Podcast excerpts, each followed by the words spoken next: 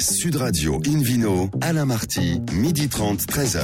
Bonjour à toutes et à tous, ravi de vous retrouver pour ce rendez-vous dominical d'Invino Sud Radio. Nous sommes en public et délocalisés chez le caviste Nicolas à Paris au 31 Place de la Madeleine. Je rappelle que vous écoutez Sud Radio à Avignon par exemple sur 95.2 et qu'on peut se retrouver sur notre page Facebook Invino. Aujourd'hui un menu qui comme d'habitude prêche la consommation modérée et responsable. Et oui, avec le muscat du Cap Corse, nous partirons donc sur l'île de Beauté. Les vins d'Ardèche, bah alors ils sont spéciaux ceux-là. Ils sont élevés dans des grottes à 80 mètres sous terre. Un symposium de Vinexpo sur l'impact du changement climatique. Et le Vino Quiz pour gagner les cadeaux en jouant sur invinoradio.fm. À mes côtés, elles sont deux. Elles sont belles comme tout.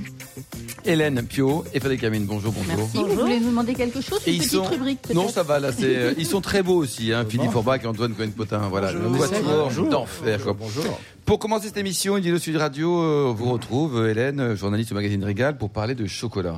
Oui. Et pas n'importe lequel. Absolument, parce qu'on accueille euh, une autre femme euh, qui est formidable, qui est Catherine Cluzel, euh, la dirigeante des cinq petites manufactures Cluzel à Paris, ambassadrice de la marque. Bonjour. Bonjour.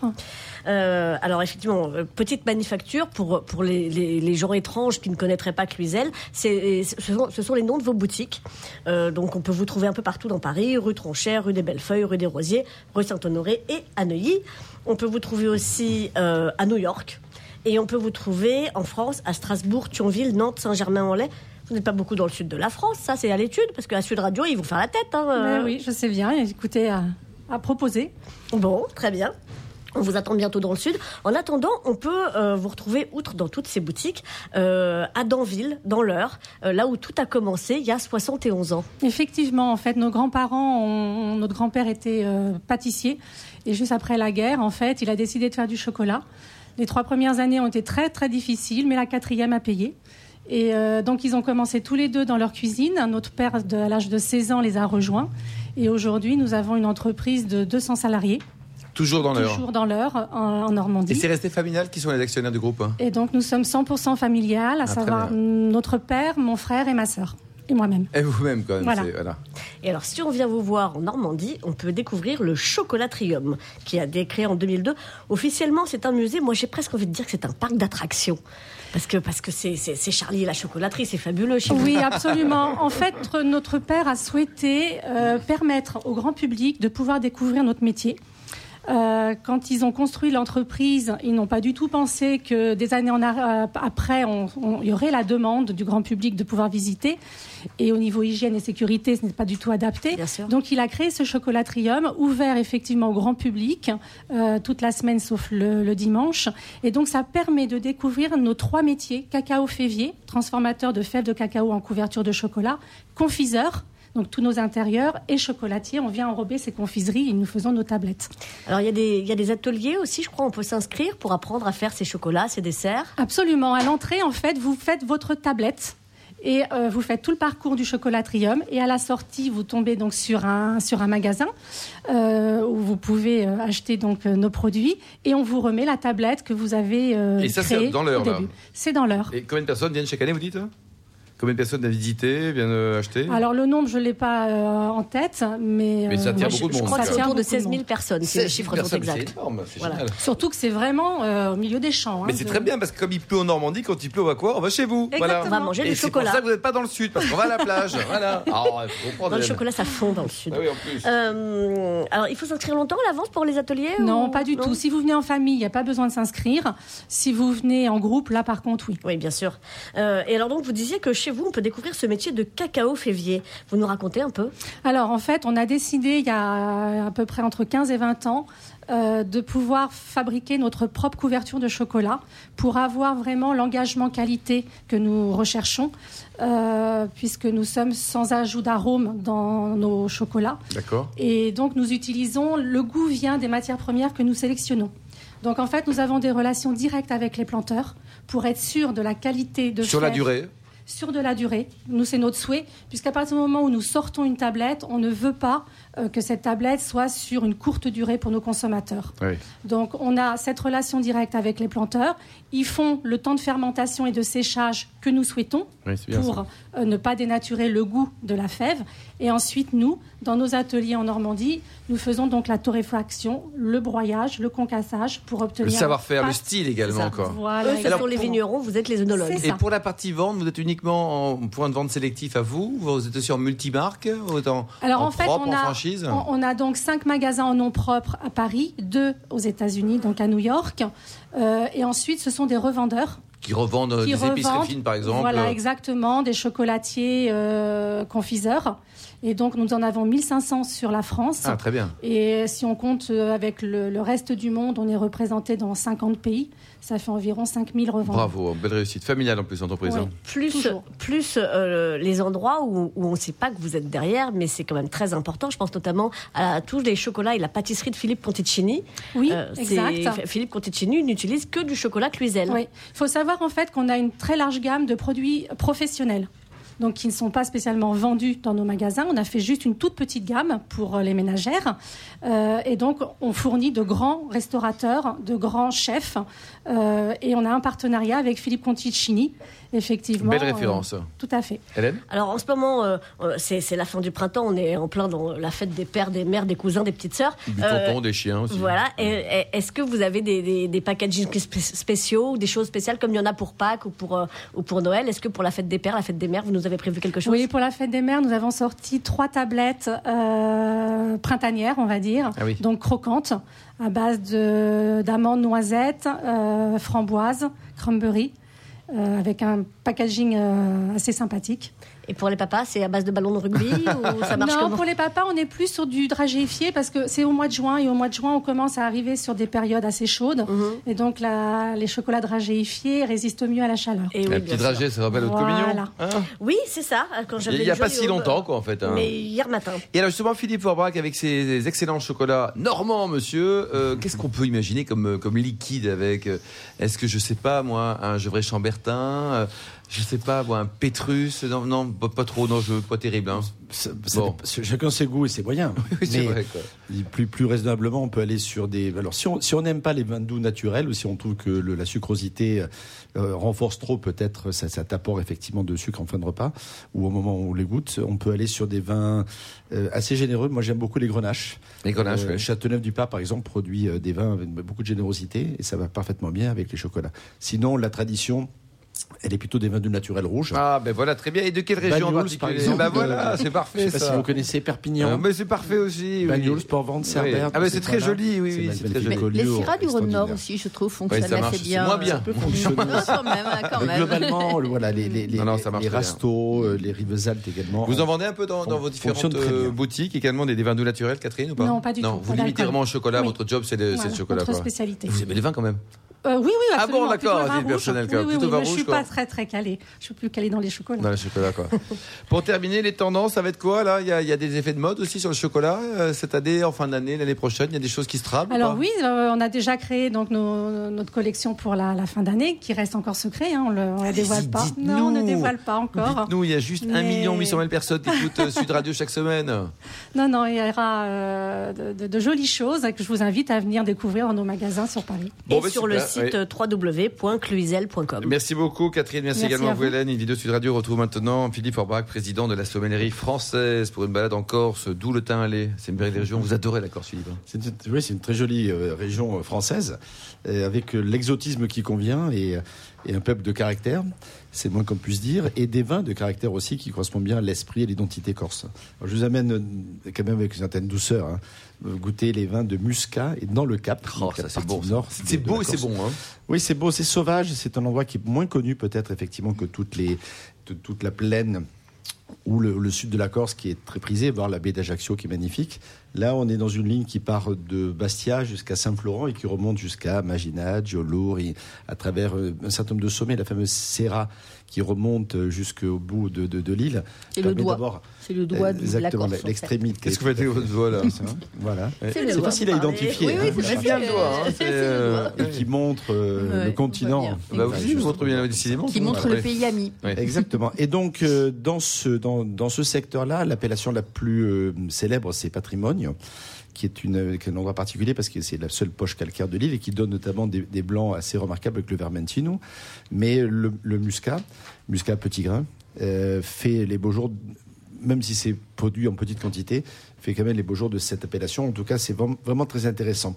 Il faut le, Le- mettre d'ailleurs dans les appellations comme le muscadier dont on parlait euh, l'autre jour et, du, euh, et des, appellations et du Beaujolais Donc à voilà. défendre parce que finalement le, Ils sont pas nombreux à faire. ouais. voilà ils, ils sont de moins en moins nombreux et la production baisse un peu parce que c'est plus difficile à vendre comme il y a beaucoup de sucre et qu'on fait la chasse au sucre, depuis voilà. quelques temps. On est à peu près une centaine d'hectares euh, réellement en production, Ouais. ce qui n'est pas beaucoup quand même Mm. par rapport à tout ce qui se passe.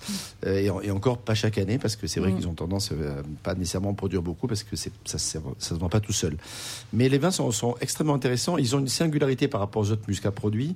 Moi, je trouve qu'ils ont beaucoup de fraîcheur. Il y a un côté euh, agrumes, il y a des, des arômes alors qui peuvent rappeler le cédra, qui est un des produits Ouais. aussi euh, de, de- de la région. Euh.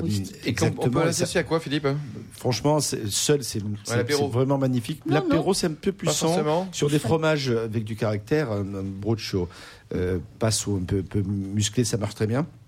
Sur les desserts à base d'agrumes, ça, va, ça fonctionne parfaitement bien. Sur tout ce qui est fruits exotiques, l'ananas, la mangue, le litchi, etc., ce sont des, ac- des accords qui vraiment Ça marche très bien, bien, une salade de fruits. Et tout seul face à la mer, c'est Et- encore mieux. Exactement. Oh, tout. On y produit donc euh, à la fois des, des, des, des, des vins, des vins d'eau naturelle classiques, donc vraiment euh, on arrête la fermentation en jetant de, de l'eau de Oui. vie de, de vin.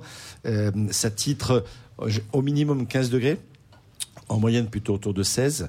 La sucrosité est assez marquée, on est autour d'une centaine de grammes par litre. Il y a aussi une, variété très rare qui s'appelle l'Impacito. Ce sont des vins issus de raisins passeriers, donc séchés, partiellement, un peu comme le vin de paille.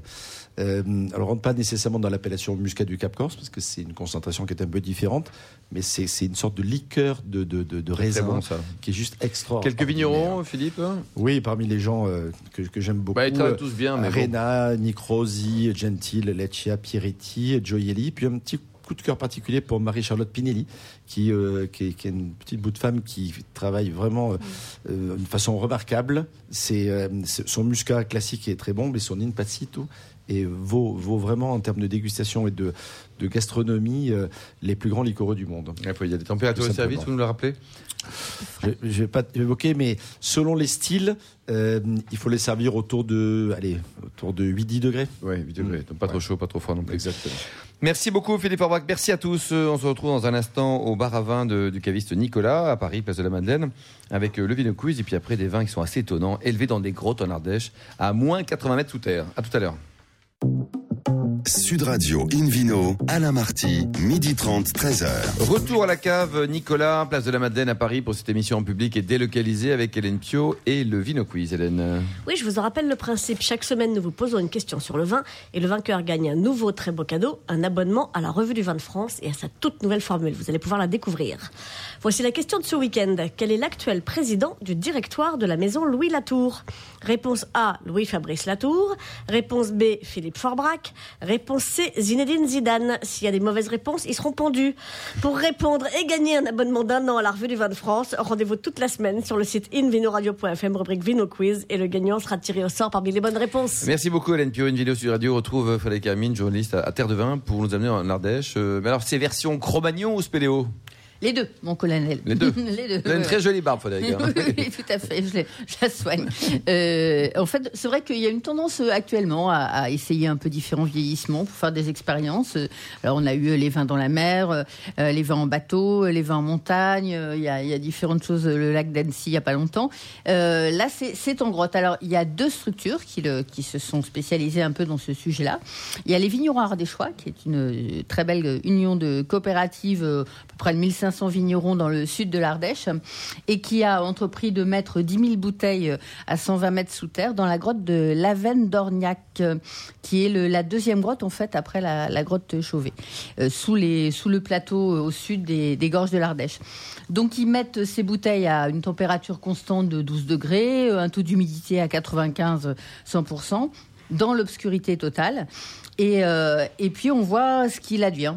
Alors on les laisse euh, à peu près un an euh, dans, ces conditions-là et on ressort les bouteilles. Alors j'ai eu la chance de déguster euh, il y a quelques semaines les cuvées notamment de Terra Elvorum qui est une, de leurs cuvées haut de gamme en Syrah et Grenache d'une cinquantaine d'années qui est en appellation Coteau du Vivarais et, et qui donc pour voir celles qui avaient été, laissées en cave et celles qui sont sorties de la grotte pour voir en fait la différence.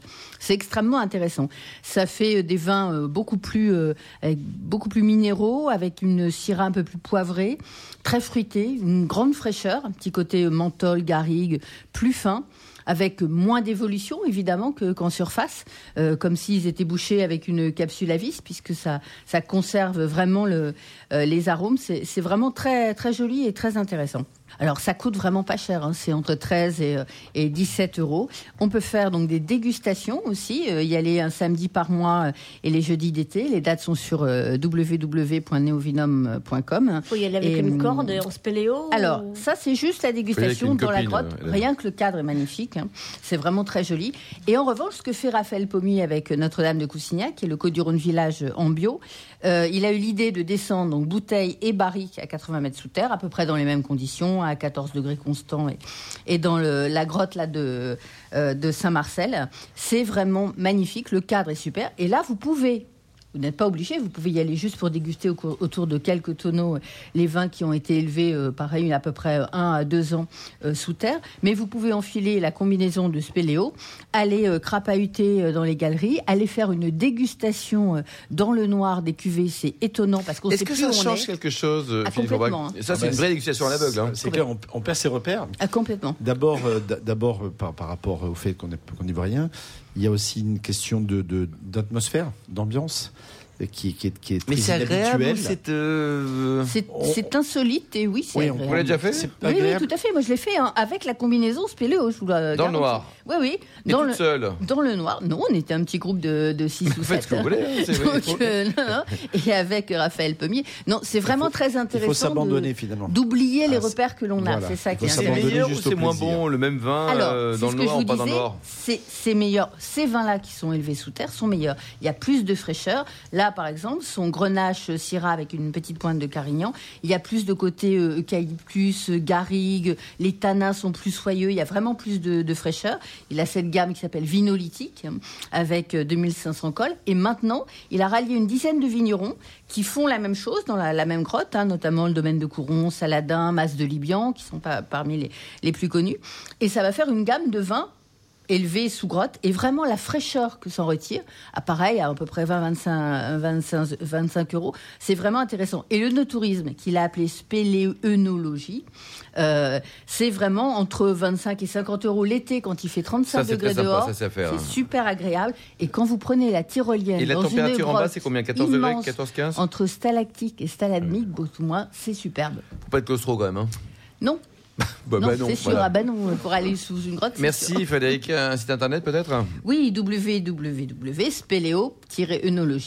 Merci beaucoup Frédéric Invino Sud Radio. On retrouve maintenant Antoine Cohen-Potin, le président du cercle Gaston Phébus, euh, qui n'est pas claustro non plus, euh, pour nous parler de Vinexpo. Ça y est, ça arrive. Maintenant, on est parti là. Oui, c'est parti. Ce sera effectivement le, grand événement viticole mondial euh, bah, la semaine prochaine, qui débute demain, qui va accueillir du, 13 au 16 mai la, la 20e édition de Vinexpo Bordeaux avec 1600 euh, sociétés de vins et spiritueux de 29 pays et 40 000 visiteurs professionnels attendus.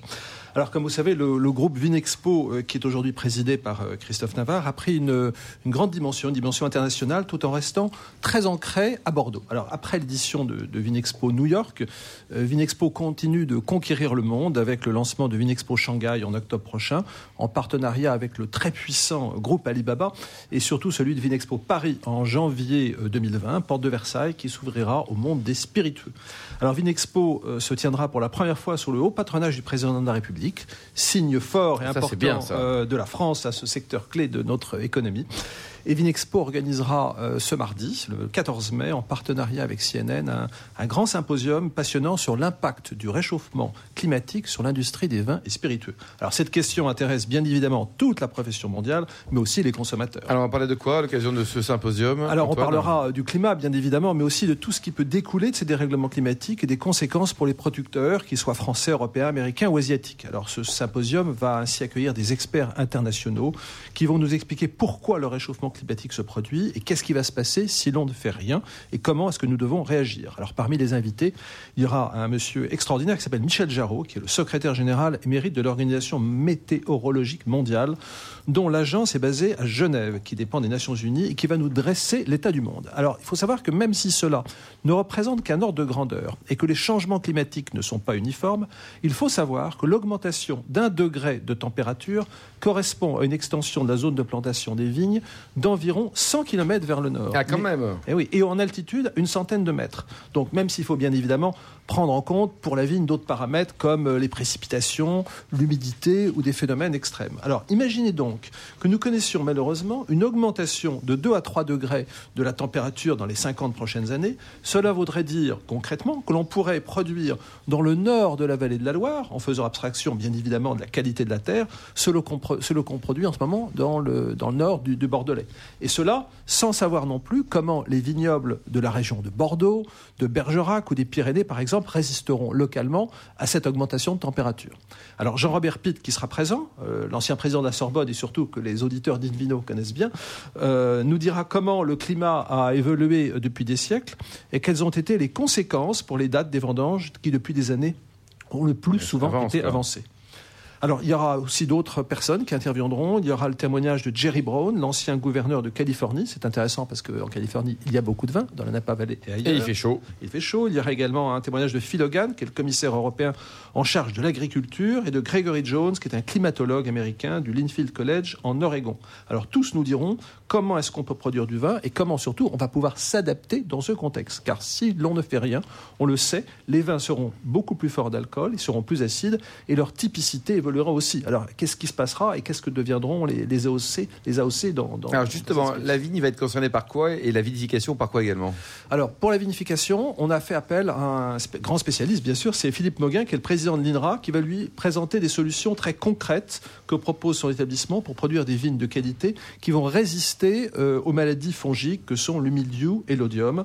Euh, il faut aussi savoir que la viticulture durable est aujourd'hui une des vraies priorités pour l'État et pour l'INRA et que de nombreuses expérimentations ont lieu sur les sites de l'INRA à Bordeaux, à Colmar et à Pêche-Rouge et dans l'Aude. Voilà. Et comme vous le savez, le plan qu'on appelle EcoPhyto 2 a fixé euh, comme objectif de réduire de moitié d'ici 2025 l'utilisation des produits phytopharmaceutiques afin de mieux protéger euh, la santé publique et l'environnement. Et donc demain, il y aura d'autres bestioles qui vont arriver pour être méchantes avec la vigne ou Bah, pas malheureusement, euh, c'est d'une des conséquences directes. On va avoir des nouveaux insectes et ces insectes indésirables sont, sont porteurs de bactéries. Alors, on ne sait pas comment les vignes vont, vont résister à ces nouveaux envahisseurs sans utiliser des produits Ouais, phytosanitaires pour respecter la- bien sûr l'environnement. Et comme On en a déjà. Hein. notamment par exemple le ver de la grappe qui cette année encore se- s'attaquait aux agrumes et maintenant s'attaque à la vigne. Par exemple. Et c'est un Voilà. phénomène La malheureusement moustique inexorable. tigre aussi, mais bon, c'est leur sujet.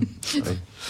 Alors, euh, on peut savoir qu'est-ce qui sera présent également Ben oui, à- Bordeaux. Alors, tous les grands noms de la profession sont attendus, comme euh, Christophe Juarez, qui est le CEO de Nicolas Feuillat, l'Espagnol Miguel Torres Junior de la Bodega Torres, ou Paul Roca, euh, le directeur de, général de l'OIV, et bien sûr, toutes les grandes interprofessions, euh, comme le BNIC pour parler du cognac, le CVB et les vins, de, et les vins du Rhône. Ouais, ils Et- sont tous d'accord. Voilà. Et il y aura aussi quelqu'un qui viendra nous parler d'eau, c'est Brice Lalonde, l'ancien ministre de l'Environnement. Ah, très Parce bien, que ça. pour qu'il y ait du vin, il faut qu'il y ait de Ben, l'eau. Il y a quand même 85%. Et pour terminer, donc, le- l'économie mondiale des vins, ça va être chamboulé, puis bouleversé, tout ça ou pas Elle va, trop? elle va être forcément bouleversée. Et, et pour le savoir, on a demandé à un monsieur qui s'appelle euh, monsieur Patrice Geoffron, qui est le patron de l'université euh, de, enfin, de l'économie euh, à, à Paris-Dauphine, de faire une grande étude sur, pour dresser une carte sur qu'est-ce qui va se passer, quels sont en fait les gagnants et quels sont les perdants.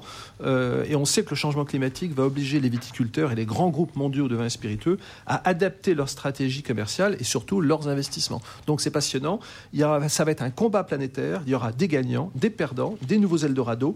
Et il faudra donc savoir euh, bah, investir euh, pour, euh, pour continuer à produire. Vous êtes optimiste quand même, Antoine. On est optimiste si on prend les choses en, en main et si on s'agite, sinon euh, ça sera dramatique. Bon. Bon, très bien, c'est soit l'un, soit l'autre. Merci beaucoup, Antoine Cohen-Potin. Merci également à vous. Hélène Pio, Frédéric Hermine et Philippe Forbach, sans oublier Charles Ditou qui a préparé très bien cette émission et Sébastien Lauréat. Fin de ce numéro d'Invino Sud Radio. Pour en savoir plus, rendez-vous sur le site sudradio.fr, ingénieuradio.fm ou notre page Facebook Invino. On se retrouve samedi prochain à 12h30 précise pour une nouvelle émission. Nous serons toujours en public et délocalisés chez Nicolas, le caviste fondé en 1822. D'ici là, c'est le moment. Excellent déjeuner. Restez à l'écoute de Sud Radio et surtout observez la plus grande des modérations.